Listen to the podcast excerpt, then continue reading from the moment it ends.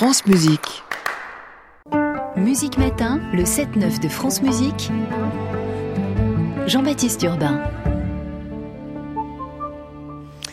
Bonjour, bonjour, ravi de vous retrouver pour cette nouvelle semaine. C'est parti pour deux heures de réveil en musique. Nous sommes le lundi 26 février 2024. Et ce matin, dans notre éphéméride musicale, Théo Fouchéneret.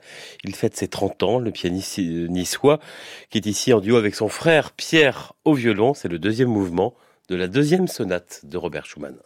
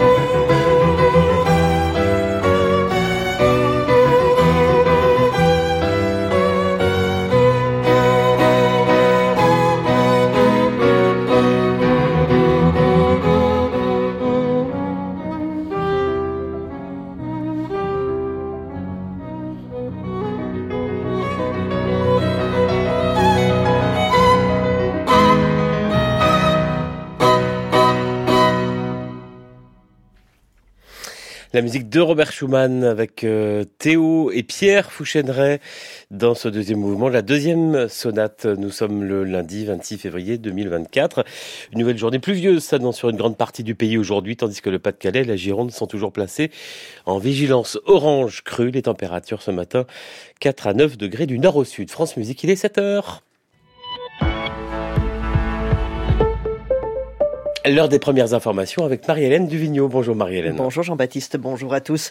Après une inauguration chaotique samedi par Emmanuel Macron et la visite hier du leader du RN, Jordan Bardella, Gabriel Attal s'est invité hier soir au Salon de l'Agriculture. Le Premier ministre n'y était pas attendu avant demain. Lors du dîner d'anniversaire donné pour les 60 ans du Salon, il a mis en garde contre le cirque médiatique, politique et militant. Pour tenter de reprendre la main, le gouvernement a aussi présenté hier un plan pour l'élevage destiné à enrayer la baisse du cheptel français. Il comprend aussi bien des mesures pour alléger la fiscalité des éleveurs que pour améliorer l'image de la viande. À Bruxelles, les ministres de l'Agriculture des 27 discutent aujourd'hui de propositions pour simplifier et assouplir la PAC sous la pression de centaines de tracteurs défilant dans la capitale belge.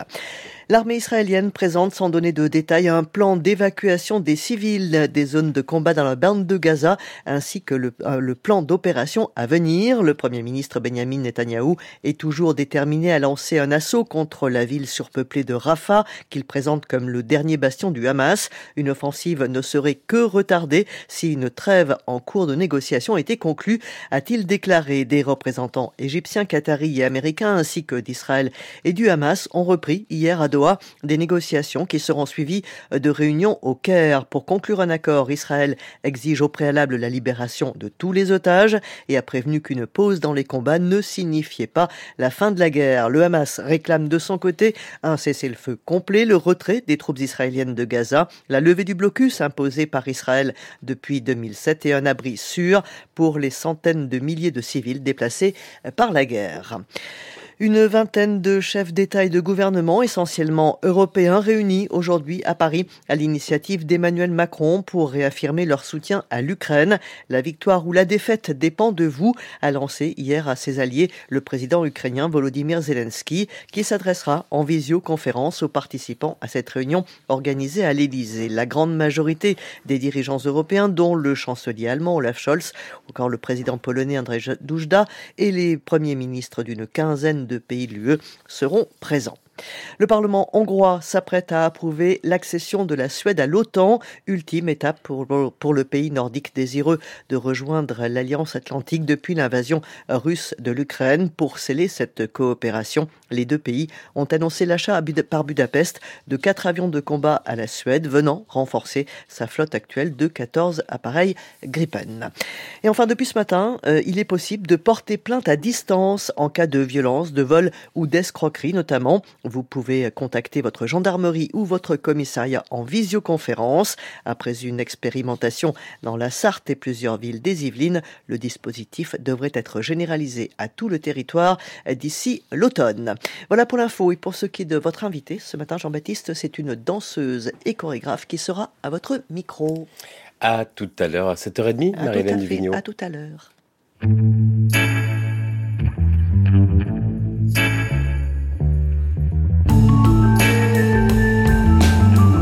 Merci d'avoir choisi France Musique, nous sommes ensemble jusqu'à 9h.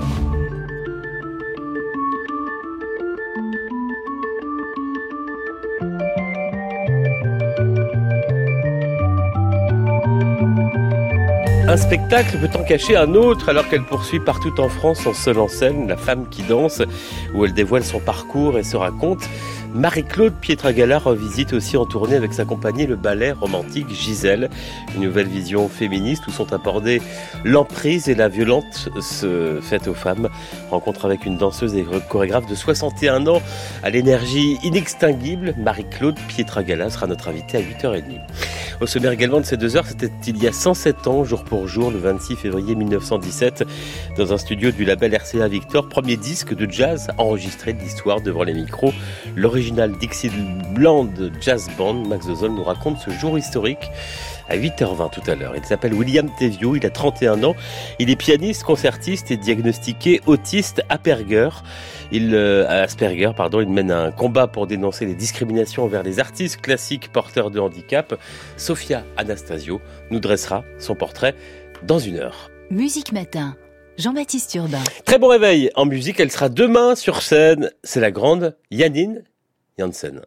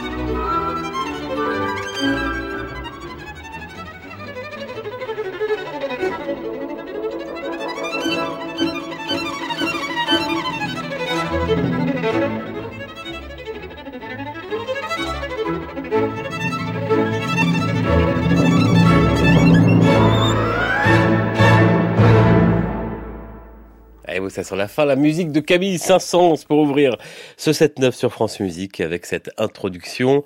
Et Rondo Capriccioso, l'une de ses pièces les plus populaires, 160 ans après sa composition, œuvre aux accents espagnols, écrite pour le violoniste virtuose et compositeur aussi Pablo de Sarrazat. C'était Janine Janssen avec l'Orchestre Philharmonique Royal de Londres, dirigé par Barry Wordsworth, la violoniste euh, néerlandaise qui sera en concert à la Philharmonie de Paris avec la Camerata de Salzbourg, dirigée par Giovanni Guzzo, programme de concerto de Mozart. Et c'est quand? C'est demain.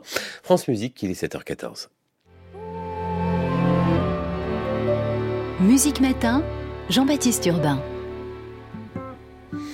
L'heure de notre nouveauté consacrée ce matin au dernier disque d'un grand, très grand claveciniste. C'est d'ailleurs son premier disque aussi pour son nouveau label Alpha Classics après quoi des décennies chez Harmonia Mundi c'est Andreas Steyer. À 68 ans, le musicien allemand présente ici, alors d'une part, ses premières propre composition, en tout cas au disque, des pièces assez euh, âpres, souvenirs ou échos, dit-il, du clavier bien tempéré. Et puis il y a plusieurs fils rouges aussi sur ce programme, décrit de façon très précise, érudite dans le livret. D'une part, euh, une suite d'intervalles, octave, quinte, sixte, tierce, suite d'intervalles omniprésente dans la musique occidentale, écrit André Steyer, qui cite tout à la fois une pavane de Louis Couperin et les cloches de Parsifal de Richard Wagner. Et puis l'autre fil rouge, c'est une suite de notes, une mélodie en valeur très longue, le cantus firmus venu de l'hymne eucharistique Pangelingua attribué à Thomas d'Aquin. C'est une mélodie qu'on retrouve aussi un peu partout dans la musique, chez Mozart par exemple, dans le final euh, de la 41e et dernière symphonie, la symphonie Jupiter, ça fait do, ré, fa, mi, qu'on identifie presque euh, un siècle plus tôt aussi dans ce prélude et fugue de Johann Caspar Ferdinand Fischer.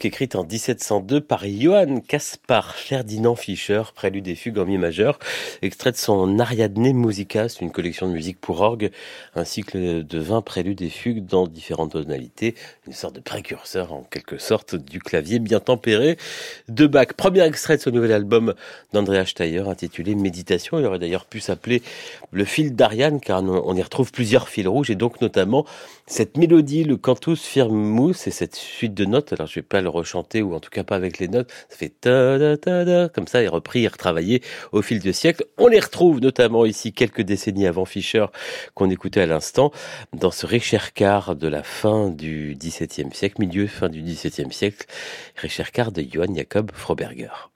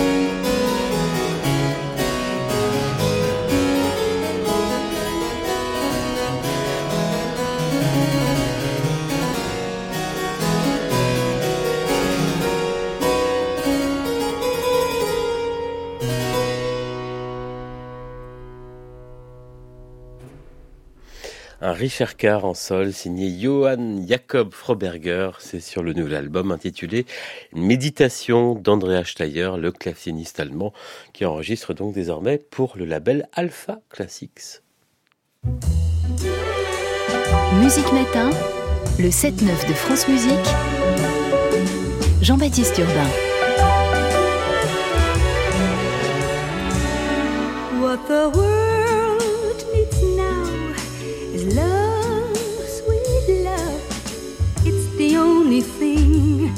that there's just too little of. What the world needs now is love, sweet love. No, not just for some, but for everyone. Lord, we don't need another mountain. There are mountains and hillsides enough to climb. There are oceans and rivers enough to cross, enough to last till the end of time. What the world needs now is love, sweet love. It's the only thing that there's just too little of. What the world needs now is love, sweet love. No, not just for some, but for everyone. Lord, we don't need another meadow. There are cornfields and wheat fields enough to grow. There are sunbeams and moonbeams enough to shine. Oh, listen, Lord, if you wanna know, if you wanna know.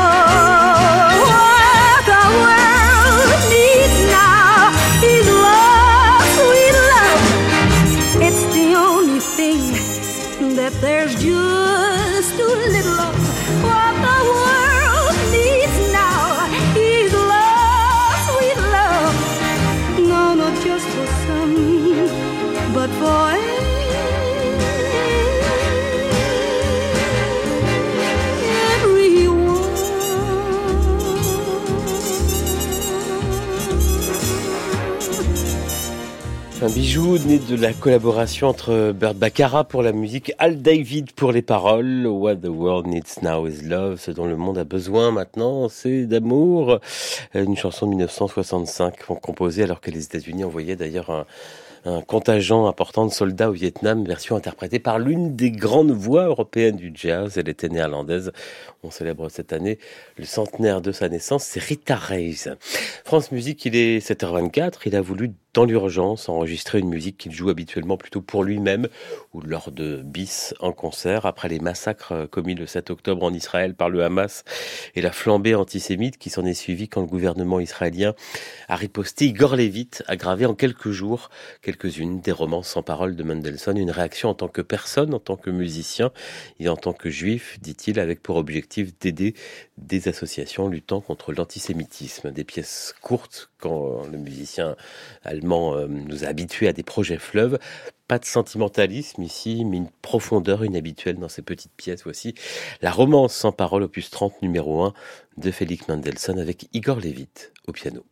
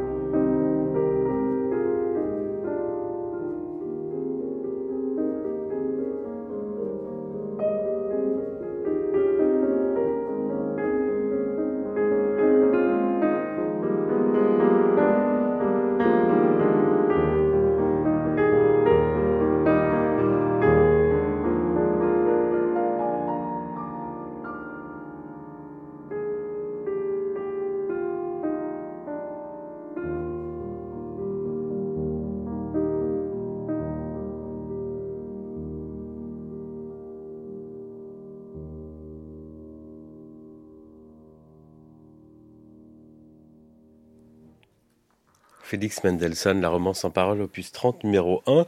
Igor Levit au piano, extrait du dernier album du pianiste. Euh, c'est sorti il y a quelques semaines chez Sony. Igor Levit que vous pourrez écouter en concert jeudi soir. C'est à Paris au Théâtre des Champs-Élysées dans un, étonnant programme dont il a le secret. Beethoven, la troisième symphonie, l'héroïque, transcrite pour le piano par Liszt. Et puis il y aura également Brahms et Malheur au programme de ce concert parisien jeudi soir d'Igor Levit. À tout de suite.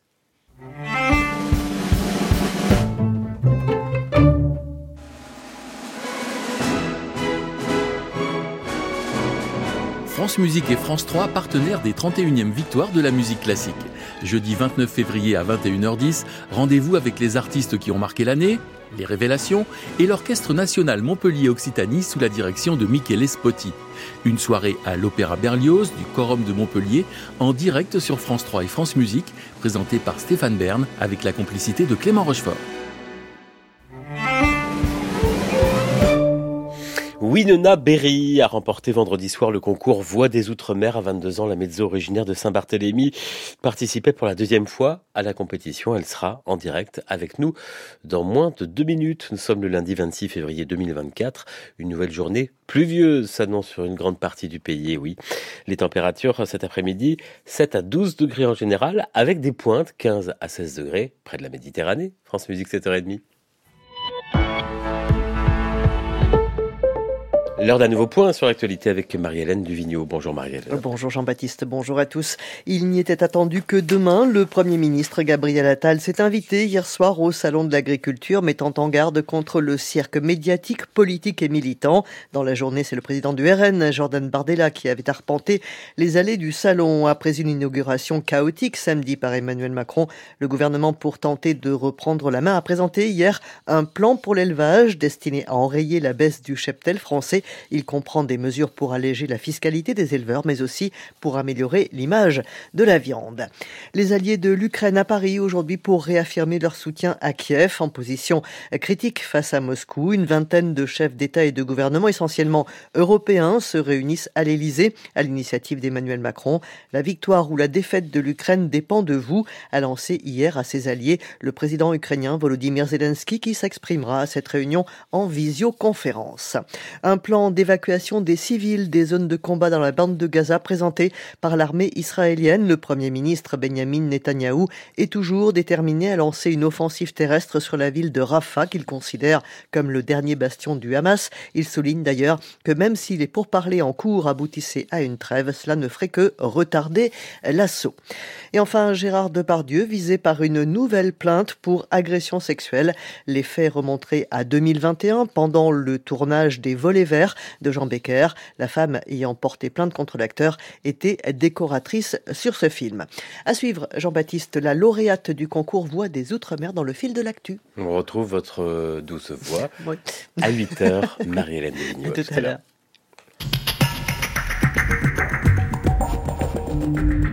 Musique Matin, le 7-9 de France Musique, Jean-Baptiste Urbain. Bonjour Winona Berry. Bonjour. Et félicitations. Vendredi soir, vous avez remporté la sixième édition du concours Voix des Outre-mer. C'était à l'Opéra Bastille. Une soirée qui sera diffusée samedi prochain sur France Musique dans Samedi à l'Opéra avec Judith Chen. Richard Martet, d'abord, euh, vous êtes mezzo, vous avez 22 ans, originaire de Saint-Barthélemy. À quoi avez-vous pensé? Quelles ont été vos premières euh, sensations quand les résultats ont été annoncés vendredi?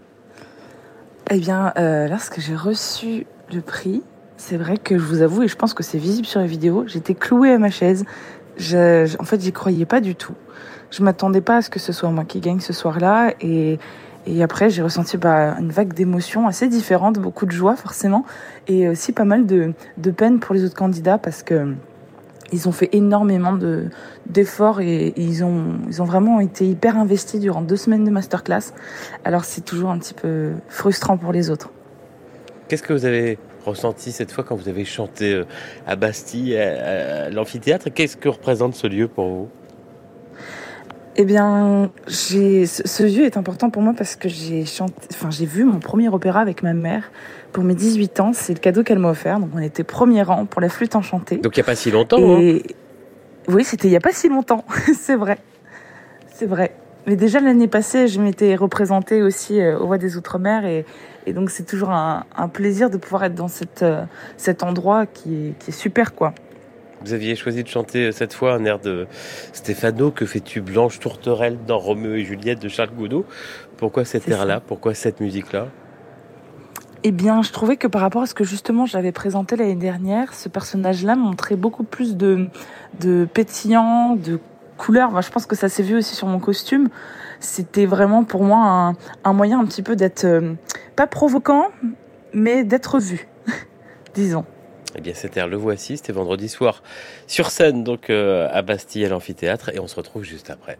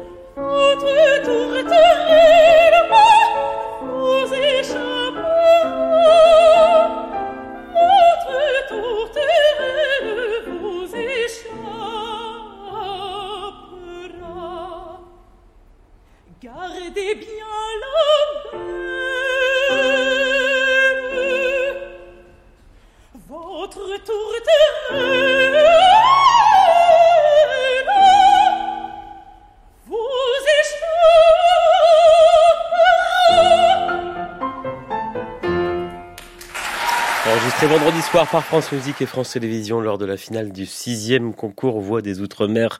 Cette air de Stéphano, que fais-tu Blanche Tourterelle du Roméo et Juliette de Charles Gounod, Winona Berry, la lauréate, qui est en direct ce matin avec nous, accompagnée au piano par euh, Kazuko Iwashima. Je rappelle que cette finale, elle sera diffusée samedi soir sur France Musique dans Samedi à l'Opéra avec euh, Judith Chen à 20h.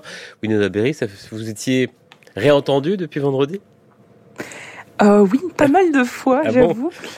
Oui, parce que hum, pour plusieurs raisons déjà parce que c'est vrai que ma mère et beaucoup de mes amis ont repartagé la vidéo donc j'ai vu ma tête un peu partout mais aussi parce que c'était un moyen d'entendre un petit peu de l'extérieur ce que ça rendait et un peu les axes à améliorer pour les prochaines fois quoi.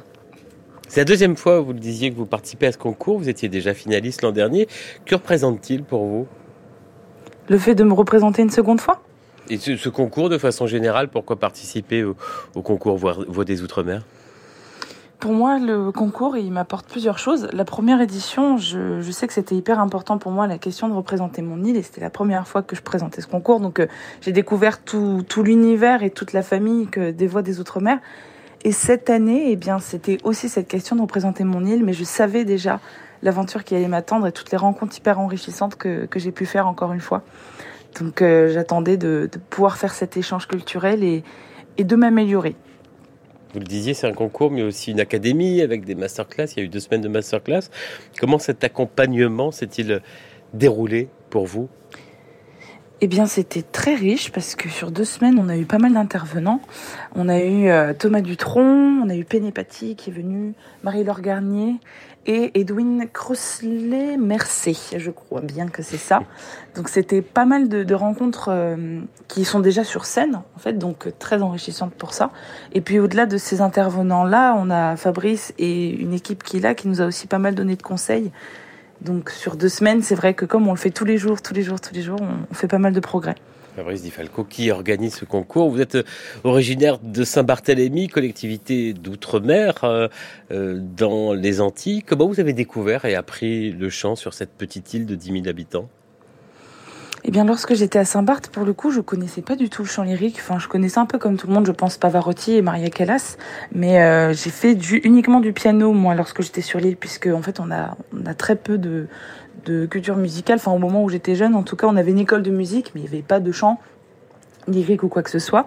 Et en fait, c'est en partant en France pour mes études que j'ai rencontré un professeur qui, lui, m'a mené euh, vers la direction de, de ça. Là, en métropole, vous faites, euh, vous êtes étudiante actuellement où ça? Alors là, actuellement, je suis à Bordeaux depuis maintenant 5 ans. Et le professeur que j'ai rencontré, je l'ai rencontré durant mes deux années de lycée, parce que je suis partie donc pour ma première et ma terminale à Agen. Et, et voilà, me voici à Bordeaux euh, depuis 5 ans. Pour finir, Winona Berry, quelles, seraient, quelles sont vos envies et quels seraient vos rêves? Mes rêves, ce serait d'être soliste à l'opéra si je peux un jour chanter sur la scène de Bastille ou de Garnier, je pense que là, ça sera déjà extraordinaire. Et mes envies, c'est de continuer à travailler. Je pense qu'à mon âge, c'est important de, conserver encore un enseignement pour, euh, pour avoir une technique qui soit irréprochable, pour qu'on puisse chanter jusque tard encore. Et surtout de continuer à être dans le partage de la musique. Winona Berry Mezzo est grande gagnante du concours Voix des Outre-mer 6 édition. Grand merci d'avoir été avec nous ce matin en direct. La finale du concours, c'est donc samedi soir euh, sur France Musique à 20h avec Judith Chen et Richard Martin. Merci et bonne route à vous. Ben merci beaucoup en tout cas et bonne journée. Et on vous souhaite la même carrière qu'à la première lauréate du concours. Vous l'avez cité, elle a participé au masterclass. C'était en 2019. C'était Marie-Laure Garnier. Elle interprète ici euh, l'un des chants nostalgiques de Charlotte Sohi.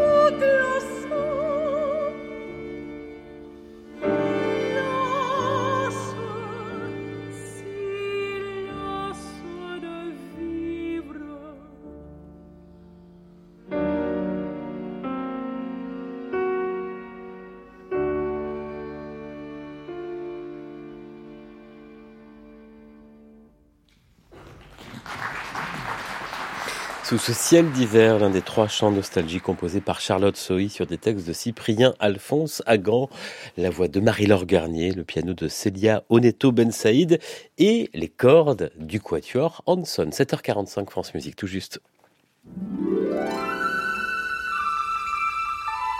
Musique Matin, la revue de presse, Jean-Baptiste Urbain.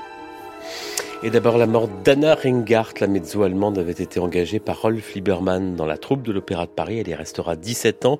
Elle a participé à de nombreuses productions avec des metteurs en scène comme Patrice Chéreau ou Giorgio Strehler à l'Opéra de Paris. Anna Ringart qui était passionnée par la musique de son temps. Elle avait été nommée directrice du Centre de formation lyrique de l'Opéra de Paris en 1999. Autre disparition, celle de Steve Paxton, le danseur et chorégraphe américain avec 85 ans, membre fondateur du Judson Dance Theater à New York dans les années 1960. Il avait contribué à diffuser la danse américaine postmoderne et le contact improvisation dans le monde entier, résume le site Res Musica.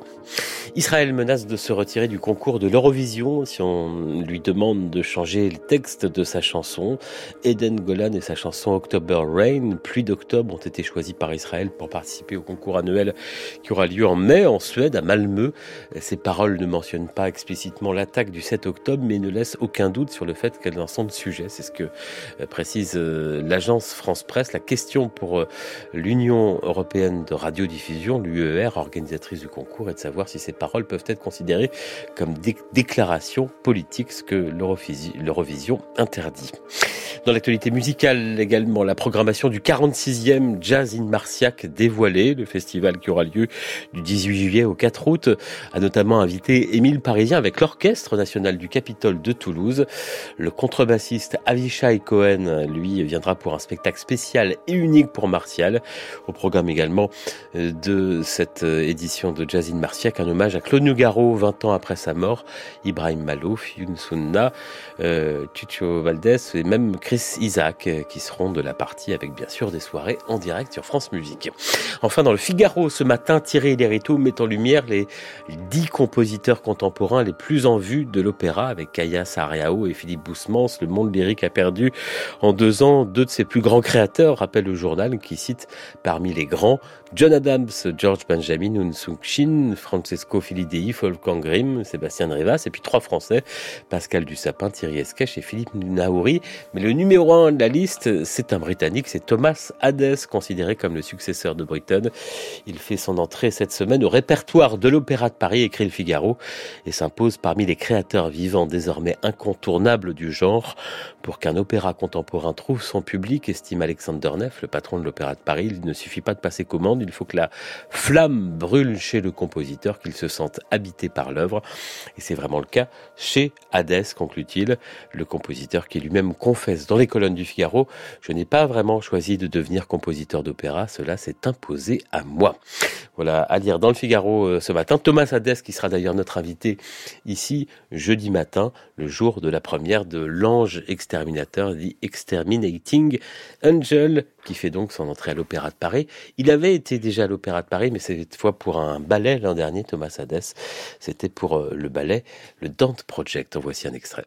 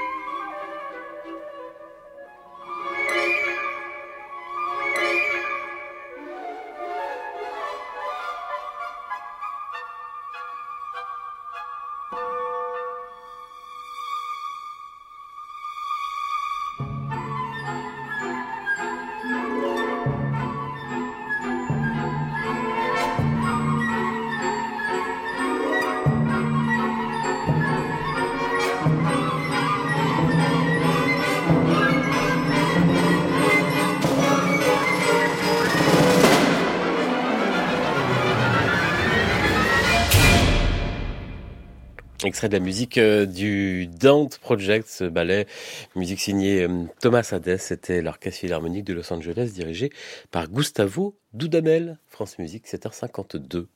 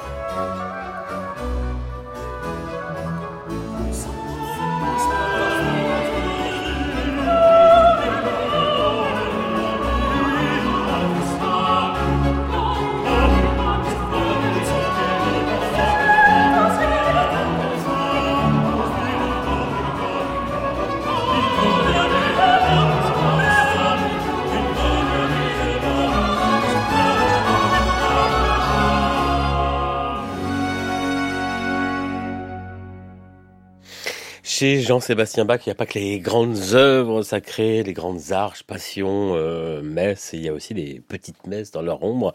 Ces messes brèves, ces missa brevis, petits joyaux de polyphonie. Ici, c'était le Cum Sanctu Spiritu de la missa brevis en sol mineur, numéro 235, avec le Richard Carconsort, dirigé par Philippe Pierlot. Moins de 4 minutes de musique pour mettre en joie pour la journée. Il est 8h 5. C'est l'heure de jouer. Musique Matin.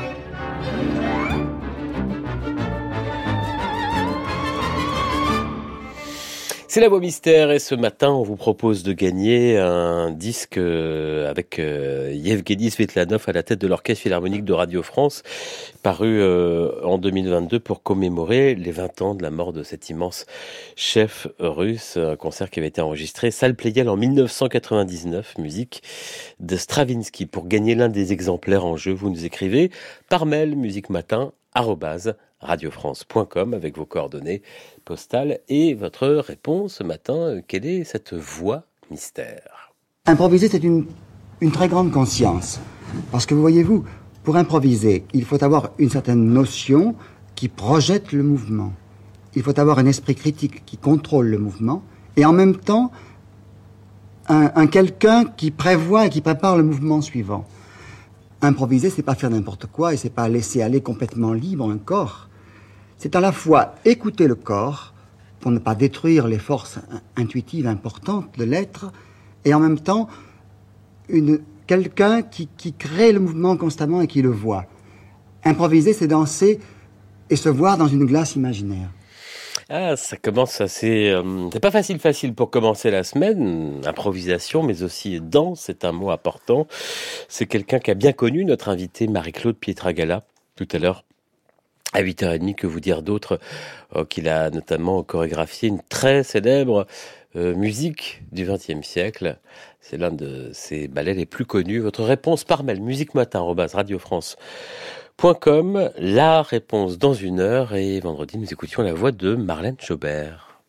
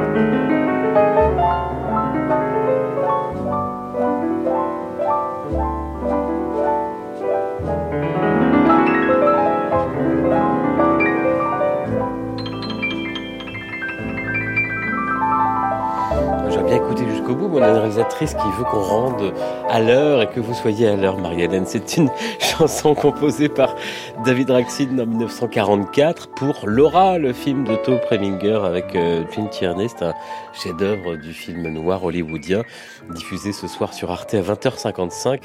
Laura qui est devenue un standard du jazz et ici interprété un an seulement après sa sortie par le grand Errol Garner. À tout de suite.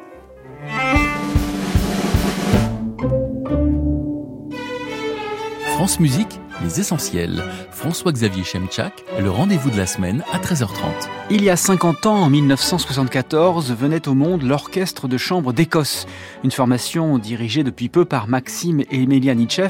C'est l'occasion pour nous de revenir sur la riche discographie de cet ensemble qui a accompagné quelques légendes de la musique, de Teresa Berganza à Alfred Brendel, en passant par Bryn Terfel ou Janet Baker. Les Essentiels, une émission France Musique à retrouver sur le site et l'application Radio France. Un spectacle peut en cacher un autre alors qu'elle poursuit en tournée son seul en scène La femme qui danse où elle dévoile son parcours, où elle se raconte aussi. Marie-Claude Pietragala revisite aussi en tournée euh, avec sa compagnie le ballet romantique Gisèle, une nouvelle vision féministe où sont abordées l'emprise et les violentes les violences faites aux femmes, rencontre avec une danseuse et chorégraphe à l'énergie inextinguible. Elle sera Marie-Claude Pietragala, notre invitée à 8h30. Pour l'heure, il est 8h. L'heure des informations avec, euh, euh, euh, Marie-Hélène Duvigneau. bonjour Marie-Hélène. Bonjour Jean-Baptiste, bonjour à tous. Le soutien à l'Ukraine au menu d'une réunion internationale aujourd'hui à Paris. Une vingtaine de chefs d'État et de gouvernement, essentiellement européens, se retrouveront à l'Élysée à l'invitation d'Emmanuel Macron. Cette réunion sera ouverte par une intervention en visioconférence du président ukrainien Volodymyr Zelensky. La victoire ou la défaite de l'Ukraine dépend de vous, a-t-il lancé hier. Le but est de remobiliser et d'examiner tous les moyens de soutenir l'Ukraine au moment où Kiev, en manque d'armes et de munitions, se trouve dans une situation très difficile face aux forces russes. Le Premier ministre hongrois Viktor Orban ne sera pas présent à l'Élysée. La Hongrie doit en effet ratifier aujourd'hui l'accession de la Suède à l'OTAN, levant ainsi l'ultime obstacle à l'entrée du pays nordique comme 32e membre de l'Alliance Atlantique. Ce virage sécuritaire historique a été amorcé par Stockholm à la suite de l'offensive lancée par la Russie en Ukraine. L'armée israélienne, sans donner de détails, présente un plan d'évacuation des civils des zones de combat dans la bande de Gaza ainsi que le plan d'opération à venir. Le premier ministre Benjamin Netanyahou est toujours déterminé à lancer un assaut contre la ville surpeuplée de Rafah qu'il présente comme le dernier bastion du Hamas. Une offensive ne serait que retardée si une trêve en cours de négociation était conclue, a-t-il d'ailleurs déclaré. Des représentants égyptiens, qataris et américains ainsi que d'Israël et du Hamas ont repris hier à Doha les négociations qui seront suivies de réunions au Caire. Après la visite dans la journée du leader du RN, Jordan Bardella, Gabriel Attal s'est invité hier soir au Salon de l'Agriculture. Le Premier ministre n'y était pas attendu avant demain. Il a mis en garde contre le cirque médiatique, politique et militant. Après l'inauguration chaotique du salon samedi par Emmanuel Macron, le gouvernement, pour tenter de reprendre la main, a présenté hier un plan pour l'élevage destiné à enrayer la baisse du cheptel français. Il comprend aussi bien des mesures pour alléger la fiscalité des éleveurs que pour améliorer l'image de la viande. À Bruxelles, les ministres de l'Agriculture des 27 discutent eux aujourd'hui de propositions pour simplifier et assouplir la PAC sous la pression de centaines de tracteurs défilant dans la capitale belge. Jachère, prairies, zones humides, les obligations vertes de la nouvelle PAC appliquées depuis l'an dernier étant sous le feu du mécontentement agricole, l'UE envisage des flexibilités et des dérogations aux grandes dames des écologistes. Et enfin, plus besoin de se déplacer et de faire la queue. Il est désormais possible de porter plainte à distance en cas de violence, de vol ou d'escroquerie notamment. Vous pouvez contacter votre gendarmerie ou votre commissariat en visioconférence. Le décret est paru hier au journal officiel. Après une expérimentation dans la Sarthe et plusieurs villes des Yvelines, le dispositif devrait être généralisé à tout le territoire d'ici l'automne. À suivre, Jean-Baptiste, un pianiste pas tout à fait comme les autres dans le reportage de Sophia Anastasio. C'était Marie-Hélène Duvigneau, bien sûr. Bonne soirée. Et oui, j'ai ma langue qui a fourché. Ah oui, c'est l'habitude. Parfois, il y a des choses qu'on dit de façon un peu mécanique. Là, en plus, on est ravis de vous avoir. Moi, c'est gentil. Le matin. À demain, à demain. donc. À demain. Bonne journée. Musique Matin, le 7-9 de France Musique, Jean-Baptiste Urbain. Il s'appelle William Tevio, il est âgé de 31 ans, il est pianiste, concertiste et autiste, diagnostiqué Asperger à l'âge de 19 ans. Il mène un combat, celui de dénoncer les discriminations envers les artistes porteurs de handicap dans le milieu de la musique classique. Voici son portrait avec Sophia Anastasio. Installé à Mérignac, c'est par téléphone que nous joignons William Tevio. Pour raconter sa vie, c'est par sa découverte du piano que nous souhaitons commencer. Il avait 7 ans et entendait ses sœurs jouer avant d'approcher à son tour l'instrument. C'était un instrument qui pouvait être une prothèse à un langage verbal plus laborieux, à des communications euh, beaucoup plus difficiles à établir euh, autrement. Ce qui m'a attiré aussi, c'est la luxuriance, si je puis dire, euh, romanesque, imaginative, que pouvait procurer des harmonies à partir d'un seul clavier. Voilà. À 11 ans, il intègre le conservatoire de Bordeaux dont il ne garde pas un bon souvenir. Il raconte souffrir de discrimination face à ce qui relève d'un handicap invisible qui ne sera diagnostiqué que quelques années plus tard, l'autisme. Ce handicap amené à avoir un comportementalisme qui laissait euh, parfois peut-être perplexe, ne serait-ce que bah, des choses très simples, poser des questions qui paraissent hors sujet dans le cours, ou alors avoir émotionnellement euh, des réactions aussi raisonnables soient-elles, mais atypiques par rapport à d'autres élèves. Aujourd'hui encore, William Tevio dénonce le manque d'inclusion des personnes porteuses de différences dans le milieu de la musique classique. Il n'y a pas à ma connaissance du tout, et Dieu sait que je le saurais s'il y en avait, des agents ou des agentes artistiques pour artistes en situation de handicap qui connaîtraient toutes les problématiques du handicap et qui sauraient les expliquer aux employeurs, les problématiques autant que les atouts qui sont énormes. Euh, je me suis rendu compte que la thématique de la différence, du médico-social et celle de la musique classique en particulier, c'était des montagnes qui ne se rencontraient euh, pas. Bonjour à toutes et à tous. Je suis pianiste conférencier. Je suis diagnostiqué porteur du syndrome d'Asperger et ce sont les deux pôles en fait de ce que j'essaie de défendre. Concerts, conférences, interpellations sur la scène des victoires de la musique classique ou de l'ancienne ministre de la Culture, Rima Abdul Malak, qui l'a reçu au ministère. Le concertiste multiplie les actions de sensibilisation s'impose un peu à moi parce que pour secouer le cocotier, pour faire en sorte qu'il y ait quelque chose qui, qui se passe, ben, je pense que je peux compter que sur moi-même. C'est un désert culturel cette thématique malheureusement.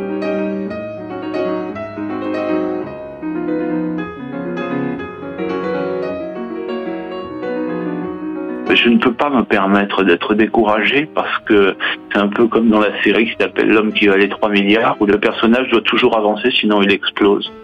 En fait, je ne peux pas me poser la question de ce que j'ai envie de me reposer ou pas parce que sinon ça ne peut pas fonctionner. Si le combat n'est pas facile, le musicien raconte tout de même recevoir des témoignages de reconnaissance de la part de parents d'enfants dits neuroatypiques qui souhaitent devenir musiciens. On dit souvent qu'il n'est jamais trop tard, conclut William Tevio, mais pour moi, surtout, il n'est jamais trop tôt. Portrait signé Sophia Anastasio pour France Musique à retrouver sur le site et l'application Radio France.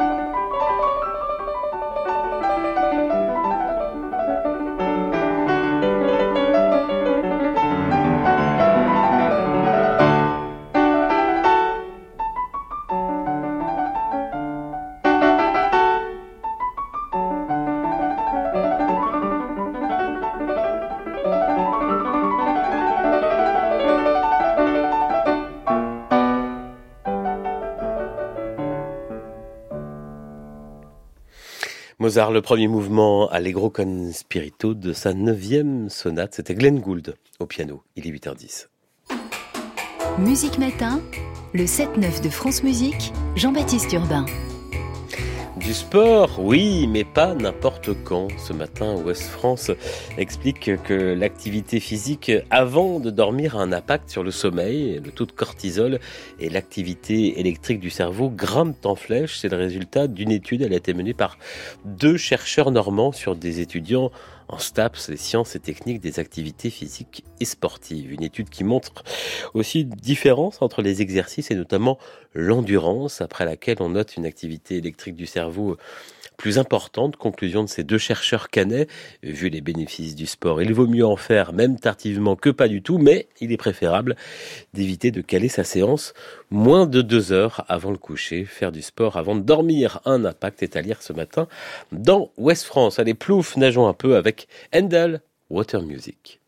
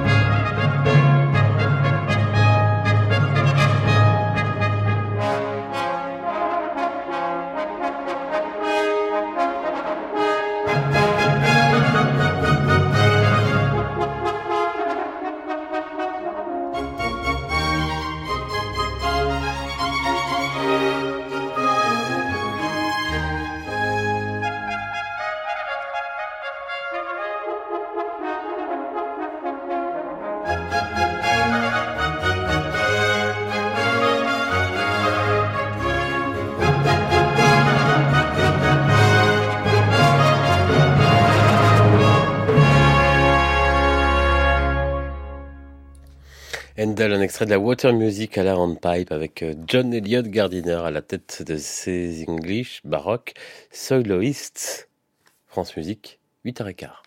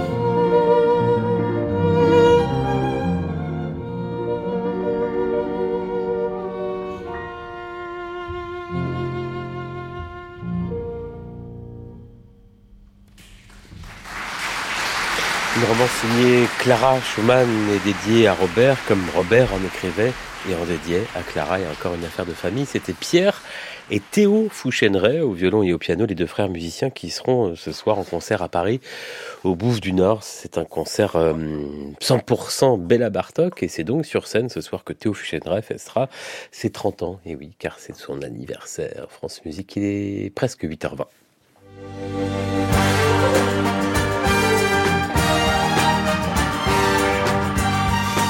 L'heure d'ouvrir un nouvel épisode de Maxi Classique. Bonjour Max de Zolm. Bonjour Jean-Baptiste, bonjour à toutes et à tous. En 1917, les États-Unis entrent dans la danse macabre de la Première Guerre mondiale. Le pianiste et compositeur Scott Joplin disparaît et cinq musiciens de la Nouvelle-Orléans enregistrent ce qui est aujourd'hui considéré comme étant le premier disque de jazz C'est un anniversaire aussi, c'était le 26 février 1917, un jour historique, celui où l'original Dixieland Jazz Band a permis au label RCA Victor d'inscrire pour la première fois le mot jazz sur un disque commercial.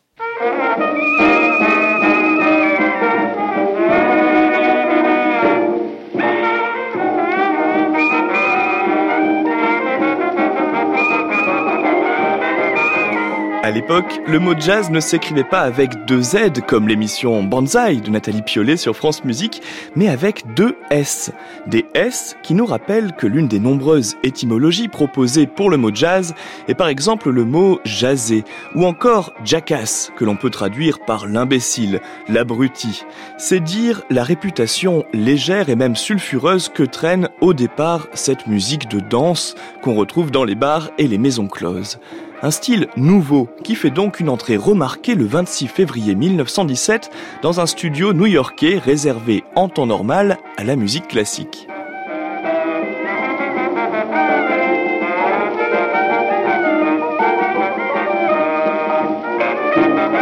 Les heureux élus sont cinq musiciens blancs de la Nouvelle-Orléans.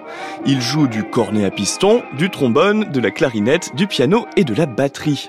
Ils se nomment Dominic James dit Nick LaRocca, le leader du groupe, Edwin B dit Eddie Edwards, Lawrence dit Larry Shields, Henry Ragas et Anthony, ou plutôt Tony Sbarbaro.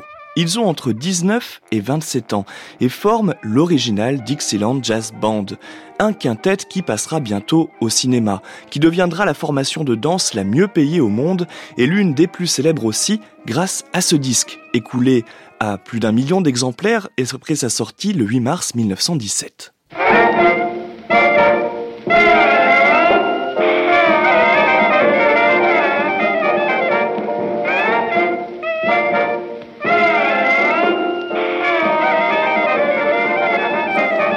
Les deux faces de ce disque ne fut pas une mince affaire. En effet, comment restituer au mieux l'énergie de ces musiciens habitués à jouer dans des lieux très bruyants sans faire saturer les micros d'un studio réservé aux formations classiques de musique de chambre? Eh bien, après plusieurs enregistrements tests, l'ingénieur du son du studio est obligé de placer les musiciens à différentes distances du micro à pavillon.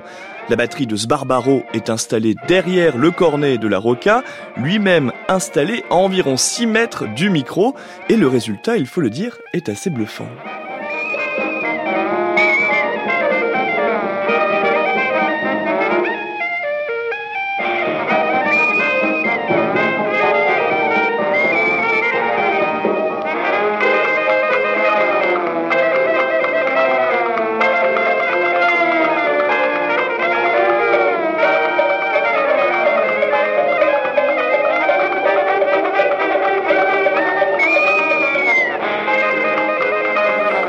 Enregistrement est considéré comme étant le premier disque commercial de jazz de l'histoire, il faut tout de même rappeler qu'il existe des enregistrements en fait plus anciens de musique considérée comme jazz. Par exemple, dans un article du Monde, le journaliste Francis Marmande rappelle d'ailleurs qu'entre 1897 et 1917, ce disque donc, on ne dénombre pas moins de 30 enregistrements de blues ou de ragtime, des cylindres personnels ou plus confidentiels et qui firent en tout cas beaucoup moins de bruit que celui de l'original Dixieland Jazz Band.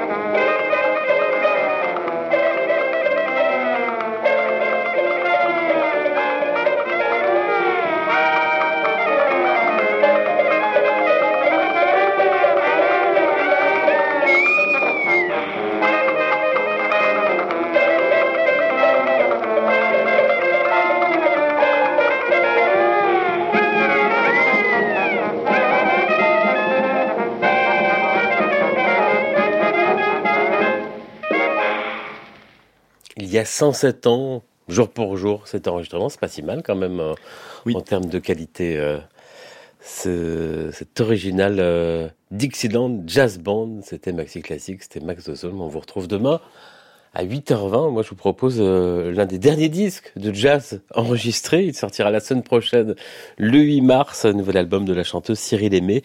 Ça s'appelle À fleur de peau. Elle le présentera d'ailleurs chez Alex Dutil dans Open Jazz le 8 mars. Juste après, elle sera en concert Salgavo à Paris. Petit cadeau ce matin en avant-première, un extrait de ce nouvel album.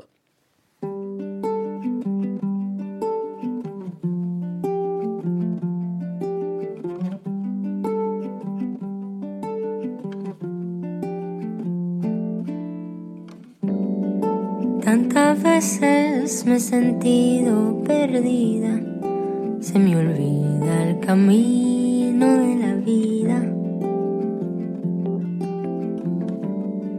Siempre tú me salvas de alguna manera, enseñándome el sol y las estrellas. Es que somos la historia de amor del mundo. Es que somos la historia de amor del mundo.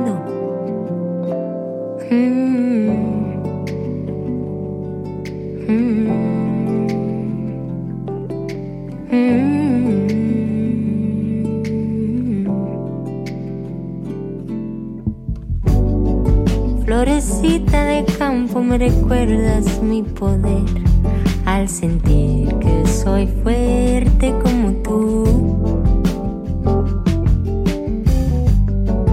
Como nace del dolor tanta belleza, es el sabor de mi tierra.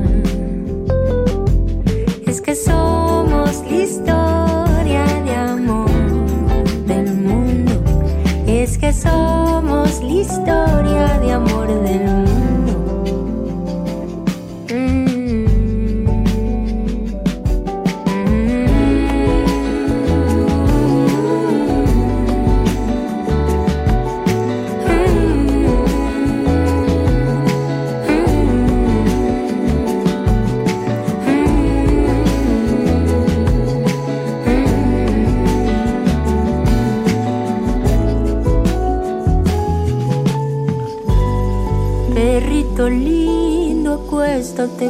contra mi pecho, que tu calor le da vuelta al universo. Te quiero tanto así como tú eres y te pido gracias, gracias por amarme así también.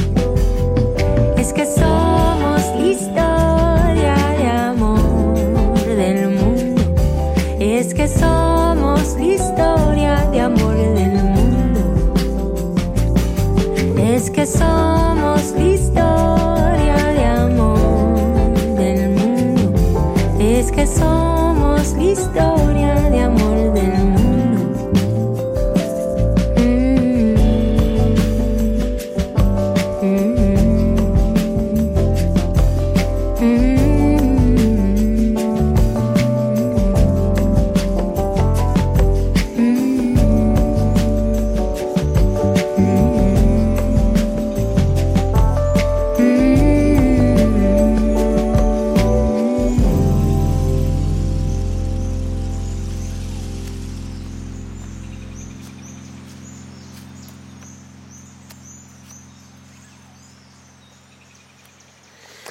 etc. Historia de Amor, euh, extrait du prochain disque qui sort la semaine prochaine de Cyril Aimé, avec ici ces, ces bruits d'animaux qu'on entend euh, à la fin. Bonjour Rodolphe, Renaud Bonnier, de Bonjour, retour après une semaine de vacances. Vous Mais oui. frais. Mais on va rester un petit peu en vacances parce qu'on va en Andalousie avec Pablo Eras Casado. Vous un- faites plaisir, hein. Bah, on n'est jamais mieux servi que par soi-même, non Un très beau disque autour de l'œuvre de Manuel de Falla. Et on va chez les Polignac et notamment on y croise Vanda Landowska, grande claveciniste qui va créer coup sur coup euh, le retable de Maître Pierre, qui est une pièce très étonnante de Manuel de Falla, et le concerto pour clavecin. euh, qui est joué ici par Benjamin Allard, qui a été retrouvé un clavecin qui sonnait comme celui de Vanda Landowska. Donc c'est un très beau disque, c'est notre disque du jour tout à C'est l'heure. une œuvre assez géniale qu'on entend assez peu. Absolument, finalement. ouais, et qui a été important Au parce que ça a donné par la suite le concerto de Poulenc, ça a donné plein d'œuvres, et c'est vrai qu'on ne l'entend presque jamais. Un voyage dans le temps et dans l'espace avec vous euh, et avec euh, Émilie Munera dans Piste tout à l'heure à 9h. À tout à l'heure. À tout à l'heure. Merci d'écouter France Musique, il est presque 8h30.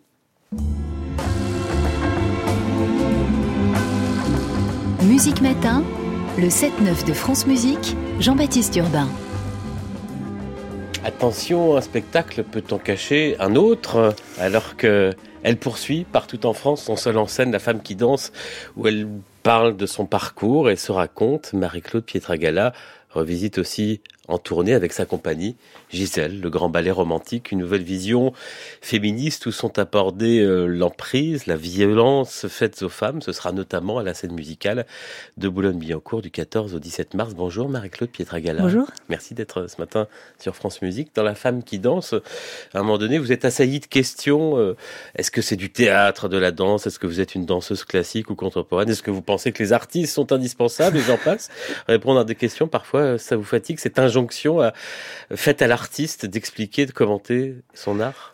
Euh, oui, un peu. Enfin, ça, c'est une façon euh, un peu humoristique de raconter un peu aussi euh, le quotidien et les questions qu'on peut me poser par rapport à mon métier. On est en France et on aime bien classifier les gens. On aime bien les mettre dans des cases. Et effectivement, c'est un pied de nez un petit peu parce que je me considère comme une artiste, comme une danseuse, comme une femme qui danse. Euh, et j'ai pas l'habitude de, de, me de dire si je suis une danseuse classique contemporaine. Euh, voilà, je suis une, artiste. Euh, euh, la danse m'a accompagnée tout au long de ma vie et sous des formes et des esthétiques complètement différentes. Et du coup, je voilà, c'est c'est j'aime bien aussi. Euh, un peu, euh, non pas choqué, mais euh, pouvoir que la danse soit métissée, avec des expériences et des arts et des qui viennent me bouleverser aussi. C'est pour ça que j'ai créé avec Julien Derouet le théâtre du corps. Euh, une, compagnie. Voilà, la compagnie. Et une, école maintenant. Et, une, un, CFA. Alors, c'est pas vraiment une école, c'est un centre de formation euh, euh, par alternance de, sur l'apprentissage avec des artistes qui sont formés à la pluridisciplinarité. Et c'est toujours ce qui m'a percuté, moi, de, de pouvoir donner voix aux danseurs et corps aux comédiens, de pouvoir euh, permettre à mes artistes euh, d'explorer le clown, d'explorer le, théâtre, le mime, euh, voilà, différents différentes esthétiques aussi, chorégraphiques, que ce soit le classique, le contemporain, le hip-hop sous toutes ses formes, pour être des artistes voilà, polyvalents, protéiformes. Vous ne trouvez pas que cette pluridisciplinarité, cette polyvalence, elle est quand même plus présente aujourd'hui qu'il y a ah, quelques années? Ah, bien sûr, c'est sûr. Au départ, moi, quand euh, j'ai essayé, quand j'ai travaillé avec des artistes, des comédiens, des musiciens, euh, des artistes de cirque. Euh, voilà, c'était regardé d'une façon un peu étonnante. Euh, parce encore une fois, parce qu'on est en France. quand vous avez, quand vous allez chez les Anglo-Saxons, c'est quelque chose, ou même chez les, les asiatiques les Russes, c'est quelque chose qu'ils ont fait depuis l'enfance. Donc ça leur pose pas de problème. Nous, c'était vraiment très classifié, alors qu'avant, ça l'était pas. Quand on repart, on pense à, à à Molière, à Lully, à, euh, voilà, tout était mélangé et ça semblait tout à fait normal. Et puis, je sais pas, au fur et à mesure du temps, on a, on a tout classifié. Gisèle, avec un S, entre parenthèses, est en tournée en France à la scène musicale du 14 au 17 mars. Revisiter, moderniser, transformer ce grand ballet romantique et sa musique d'Adolphe Adam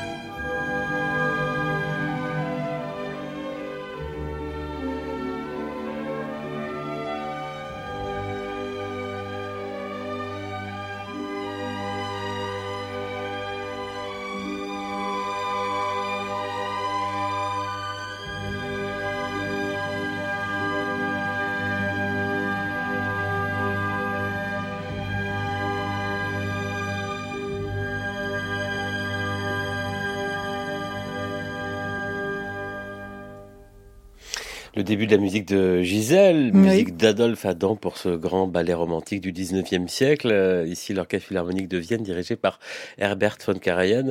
Votre Gisèle euh, tourne partout en France avec votre compagnie, Marie Le Pietragala. Ce sera euh, à Clermont-Ferrand, Béziers, là dans quelques jours, la scène musicale.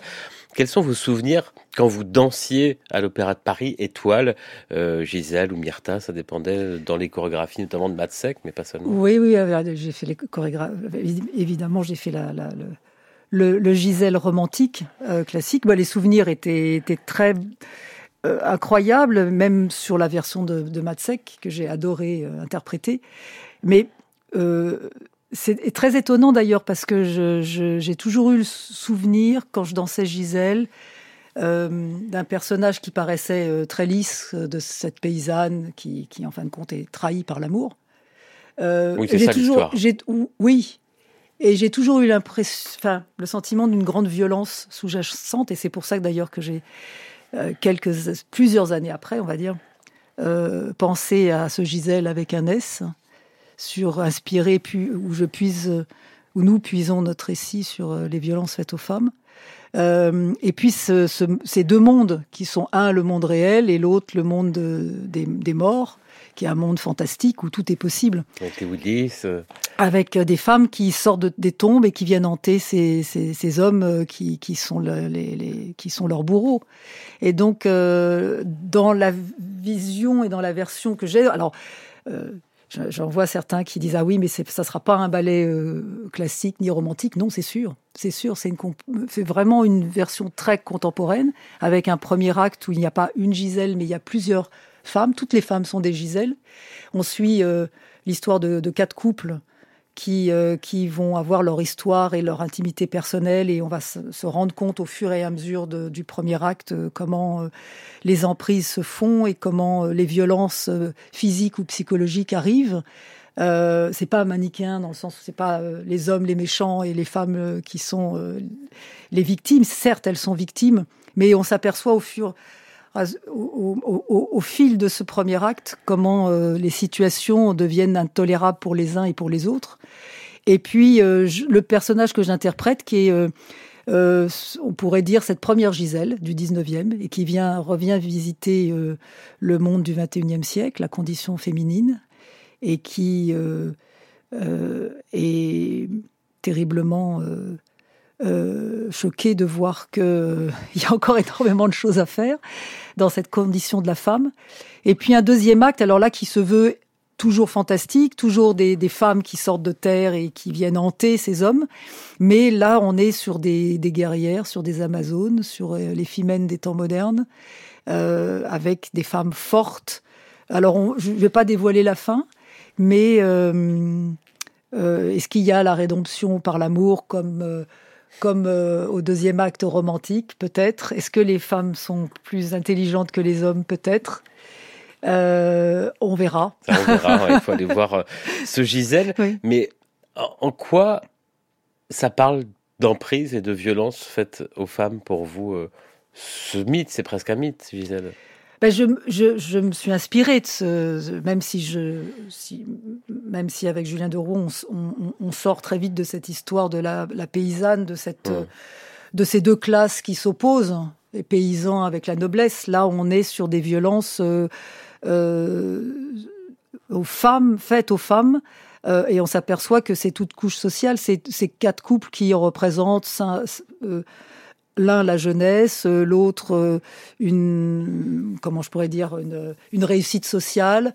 Un, un autre couple, c'est une jeune femme qui vient d'avoir un enfant et qui n'assume pas sa maternité. Enfin, euh, et, ces violences se font euh, euh, aussi bien physiquement que psychologiquement. Et psychologiquement, je, euh, on est tous, je dirais comment on pourrait dire, touché de près ou de loin par euh, ces, des histoires violentes.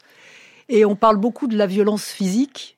Alors j'en parle dans mon spectacle, mais on parle très peu de la violence psychologique. Il y a un, couple, une jeune, une femme, qui, a qui, subit cette violence, cette emprise euh, psychologique et qui va l'amener à faire ce geste euh, et, et, à se donner la mort.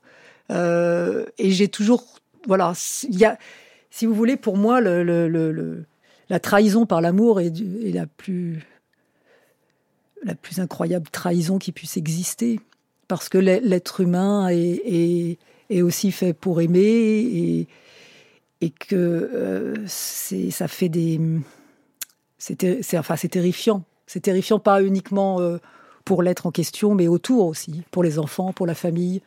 Euh, il y a des emprises qui sont euh, des emprises euh, psychologiques très très très fortes. Bah, je sais qu'on est en plein dans dans ce sujet. Je l'ai pas choisi parce que c'est on en parlait, mais c'est vrai que on a tellement d'exemples autour de nous de, de, jeunes femmes ou de femmes ou même d'un certain âge hein, qui sont sous emprise. Dans le milieu de la danse, vous l'avez observé aussi ces emprises, ces violences psychologiques. Dans le milieu de la danse, alors euh, si vous parlez de mon époque, c'est plus on n'enseigne on plus la danse euh, de la même façon. Euh, dans mon époque, les choses étaient dites euh, très crûment. Trop. peut-être un peu trop, oui, peut-être un peu trop. Bon, maintenant, euh, on dit plus grand-chose parce qu'on peut plus dire grand-chose. Après, quand vous parlez d'emprise, euh, oui, j'ai quelques exemples, mais c'est pas. Autour de moi, je n'ai pas vécu ça. Autour de moi euh, et à mon époque, je n'ai pas vécu ça. Mais j'en connais, oui, effectivement. Un MeToo euh, dans le monde de la danse pourrait-il arriver comme il arrive aujourd'hui dans le cinéma Je sais pas, je sais pas. Je sais pas si euh, la parole peut se libérer dans ce milieu-là, je ne sais pas. Mais écoutez, moi, en tous les cas, de, de, de ce que j'ai vécu, moi, je j'ai rien vu. Voilà. Mais peut-être parce que euh, parce que j'étais préoccupée par, euh, parce que je, par mon travail et que j'ai pas eu ce, le, le, sentiment qu'il y avait des gens qui souffraient autour de moi de, de cette situation-là. Gisèle, musique d'Adolphe Adam, musique euh, électro aussi signée oui. euh, Wilfried Wenling, mais il y a aussi les tambours du Bronx.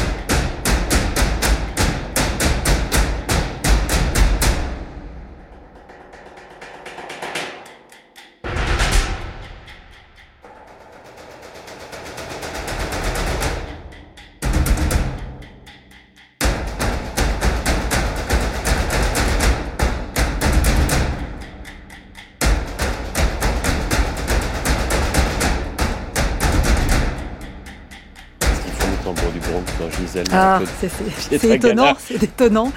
Bah, c'est euh, parce que euh, il y a ce deuxième acte qui est un deuxième acte avec des, des, des femmes euh, qui sont des guerrières. J'avais envie justement, qui sont très enracinées dans le sol pour le coup, qui sont pieds nus, jambes nues, enfin voilà, il faut, faut pas essayer de retrouver les Willis du, du, du, du 19e et de la création. Euh, les tambours du Bronx, c'est quelque chose, enfin c'est pour moi une, musique qui est très organique. Et j'avais aussi envie de donner dans cette danse des Willis quelque chose d'organique et de, présence, une présence forte. D'ailleurs, on a travaillé toutes les femmes ensemble. On parle de sororité, mais j'ai absolument senti euh, euh, pendant les répétitions un, collectif. On parle souvent de corps de ballet, mais de vraiment qu'on faisait corps ensemble, d'âges différents, parce que les danseuses sont de générations différentes. Et, c'était très très important de trouver une gestuelle où on respirait à l'unisson, où euh, l'énergie était la même, même avec des individualités, mais l'énergie, c'est une énergie collective et c'était très très important pour moi de, donner euh, ce corps à ces femmes, euh, cette liberté aussi. Parce que dans, dans celui du 19e, il y a une certaine liberté quand même, puisque c'est, à l'époque, ça devait être euh, incroyable, cette création. Mais on a envie justement de donner la liberté au corps et à l'esprit de ces femmes. Le théâtre du corps, c'est un livre que vous avez écrit, c'est une mm. compagnie que vous avez créée il y a 20 ans avec euh, Julien Derouault, votre partenaire, mm. compagnon, mari. Vous avez maintenant euh, cette compagnie. Qu'est-ce que ça veut dire le théâtre du corps pour vous? Qu'est-ce que ça recouvre? Ben, c'est, notre travail. C'est le, vous l'avez dit, c'est le, nom de la compagnie. C'est euh, comment, à travers nous, êtres humains, dansant, comment on fait ressortir les émotions, les sensations, l'inconscient de nos personnages, l'inconscient de nous-mêmes d'ailleurs. Euh, on va puiser euh, très profondément dans l'être humain. Euh, ça m'a jamais intéressé euh, la technique pour la technique, le, comment je pourrais dire ça, le, faste, le brio de la danse, s'il n'y a pas de sens pour moi, ce le plus important dans un geste, c'est le sens, c'est la qualité, le sens du mouvement. Donc il y a une, envie, il y avait une envie très très forte depuis plus de 20 ans, sa compagnie a 20 ans, de trouver une, théâtralité dans la, dans la danse. Euh, alors je sais qu'il y a beaucoup de chorégraphes qui, euh, qui l'ont fait avant moi, hein, comme Maurice Béjart, comme Pina. Euh, mais là, on a inventer une sorte de technique qui permet euh, aux danseurs euh, d'avoir euh, aussi une expression vocale, c'est-à-dire de pouvoir être aussi comédien. Et de pouvoir, c'est ce que je, je fais d'ailleurs dans La femme qui danse, de pouvoir aussi bien parler que de danser et de le faire en même temps. Donc c'est une technique assez, assez pointue.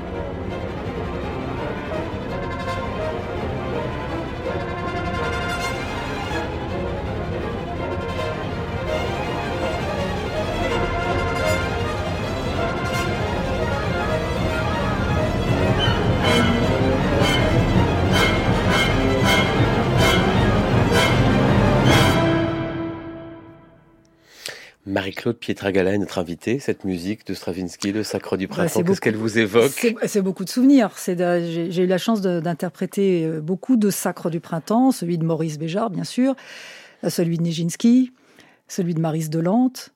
Euh, J'en ai chorégraphié moi également euh, ah pour la compagnie nationale de Singapour. Non, ah. c'est un peu loin, Singapour. Et bah, ça évoque énormément de souvenirs. Euh, c'est une des œuvres majeures euh, de Stravinsky. Moi, je dis toujours que si je partais sur une île déserte, c'est cette œuvre que j'emmènerais avec moi. Euh, elle est complexe, elle est très complexe. Quand on connaît l'histoire de la création du sacre de, de, Nijinsky avec Stravinsky, où, l'un, dans les coulisses, marquait des tempos qui n'étaient pas les mêmes que le compositeur. Enfin bon, c'est très. Et puis comment ça avait été accueilli à l'époque. Voilà, scandale et comment on voit maintenant que c'est une œuvre magistrale qui va, euh, qui va passer les époques et qui va rester euh, éternelle. C'est voilà. Vous évoquiez Maurice Béjart, vous l'avez connu, vous avez dansé avec lui. Le, ballet euh, à Lausanne, le Béjart Ballet Lausanne connaît une crise avec le licenciement de son directeur Gilles Roman. Vous êtes inquiète pour sa survie? Oui, oui, parce que Gilles est un ami, euh, je le connais. Euh, Et je sais qu'il était dévoué à sa compagnie, qu'il était dévoué au souvenir de Maurice et au travail de Maurice. Et, c'est déjà très très difficile de garder une compagnie quand le chorégraphe est, parti. Euh, oui, je suis assez inquiète. Qu'est-ce que va devenir cette compagnie Tout le répertoire de Béjar. Vous savez, c'est très important aussi de savoir remonter une œuvre. Je le vois, moi, je, je l'ai vu quand, quand, quand Nourieff était là avec nous à l'Opéra de Paris. Et j'ai vu quand euh, malheureusement on, remonte des œuvres de chorégraphes qui ne sont plus là, et il faut vraiment avoir euh, quelqu'un qui a l'esprit, qui a travaillé avec l'artiste, qui et c'était le cas de Gilles. Après, je connais pas les, tenants et les aboutissants de cette histoire, mais euh, je pense qu'il a voilà, il avait fait un travail qui était très en profondeur. Et puis, il avait l'esprit du chorégraphe. Le ballet d'Opéra de Paris, vous, vous le suivez, vous l'observez, vous le voyez changer, ça vous intéresse?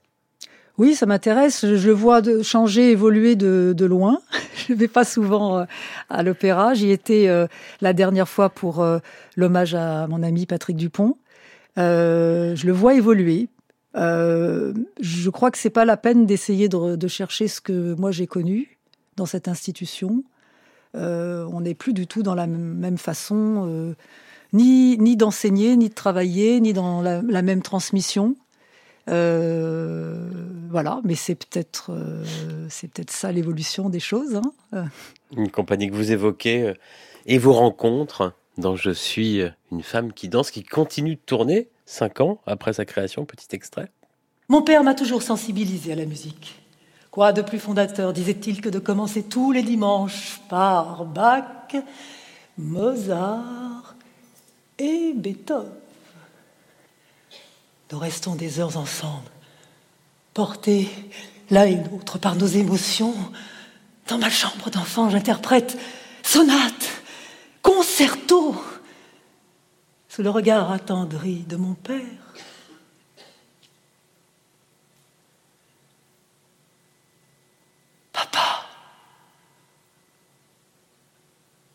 Papa. On est bien, toi, moi et la musique. Extrait de La femme qui danse, Marie-Claude Pietragalia. Ça continue de tourner Toulouse, La Baule, Saint-Brieuc ces prochaines semaines, ces prochains mois. Vous l'avez joué 160 fois depuis 2019. Mm. Ça a évolué comment ce spectacle? Bah, Ça a très bien évolué grâce au public. Euh, ça a évolué dans le euh, vous savez, un seul en scène, c'est du rythme, c'est de la musique. Donc, vous dansez, euh, vous chantez aussi, ouais, vous parlez bien sûr. Euh, c'est de la musique, et donc au fur et à mesure que les choses se sont resserrées, le public est assez étonnant avec cette pièce. Je pense qu'il a compris que c'était peut-être le témoignage le plus intime que j'avais fait tout au long de ma carrière. Et cette femme qui danse, c'est moi. Je pense que, voilà, modestement, mais mais voilà, je, pense que c'est un spectacle qui, euh, euh, qui était important dans, dans, mon, dans mon parcours.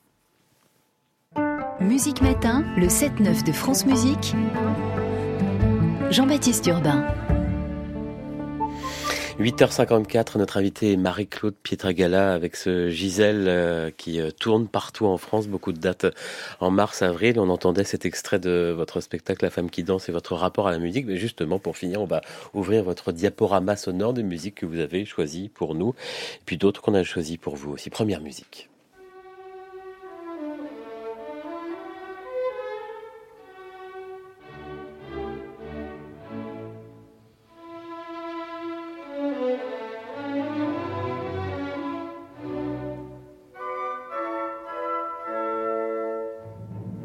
Concerto pour violon de Tchaïkovski. Pourquoi j'ai choisi cette musique? Parce que Tchaïkovski, c'est un compositeur qui m'a accompagné tout au long de ma vie d'artiste, de danseuse. Euh, et que c'est une musique, dès que vous entendez les premières mesures, vous avez envie de danser. Donc voilà, c'est tout simplement pour ça. Une chorégraphie sur cette musique Ah, j'aimerais bien, j'aimerais bien. J'aimerais bien chorégraphier. Oui, c'est une idée, vous allez me donner cette idée-là, c'est très bien. Oui. Allez, deuxième musique, là on l'a choisi pour vous, c'est du violon encore.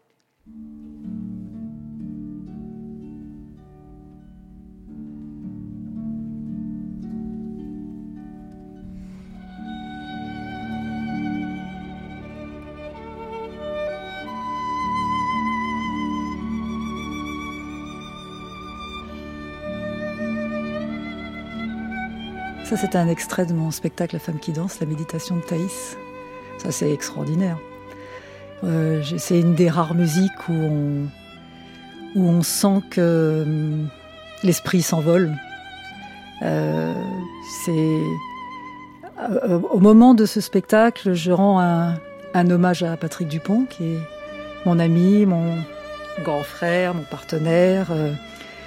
Et à ce moment-là, voilà, il y a toutes les, les, émotions, les souvenirs, les sensations qui, qui reviennent.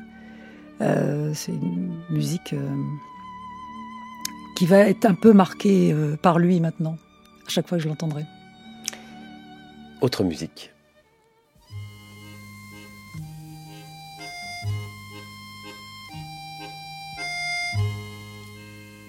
Du plus loin que me revienne l'ombre de mes amours anciennes, du plus loin du premier rendez-vous,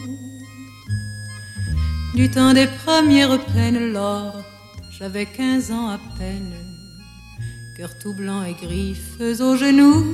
C'est Madame Barbara, c'est ma plus belle histoire d'amour. Euh, alors ça, c'est si vous me branchez sur Barbara, ça va être un peu long.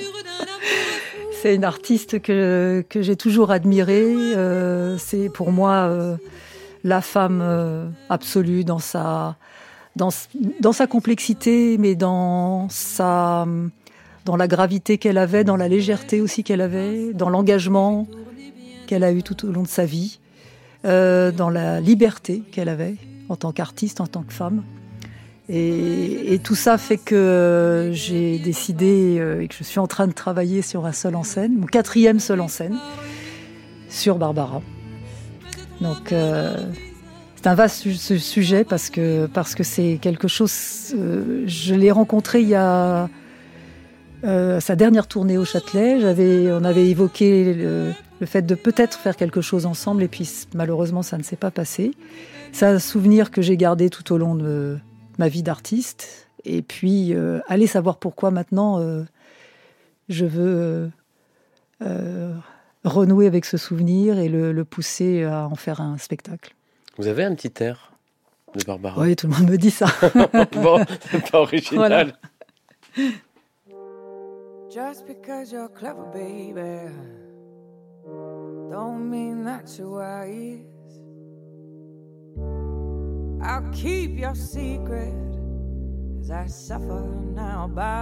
Quelle voix, cette voix de Sarah McCoy, que j'ai invitée euh, au POC d'Alfortville, puisque je, je dirige avec Julien Dereau la, le, je suis programmatrice du théâtre d'Alfortville. C'est une artiste extraordinaire, une voix comme j'ai jamais vu. Et il y a un physique et une personnalité détonnante. Sarah McCoy, Go Blind, allez voir Gisèle, les yeux fermés, à Clermont-Ferrand, Béziers, la scène musicale du 14 au 17 mars, et puis euh, Gap, oui, Marseille, Nantes, Montpellier, Mar Lyon, voilà. Nantes, Saint-Germain-en-Laye, Alfortville, chez vous. Oui. Et Brunois, merci d'être venu merci à vous. ce matin merci sur beaucoup. France Musique. Chaque jour, on a un petit jeu, on écoute une voix, mystère, il faut deviner qui c'est, et là, vous allez trouver. Improviser, c'est une, une très grande conscience. Parce que, voyez-vous, pour improviser, il faut avoir un esprit critique qui contrôle le mouvement, et en même temps, un, un quelqu'un qui prévoit et qui prépare le mouvement suivant. Et cette voix mystère, C'est tout- c'était c'est celle de Maurice Béjart. Bravo. Ouais. À réécouter sur francemusique.fr.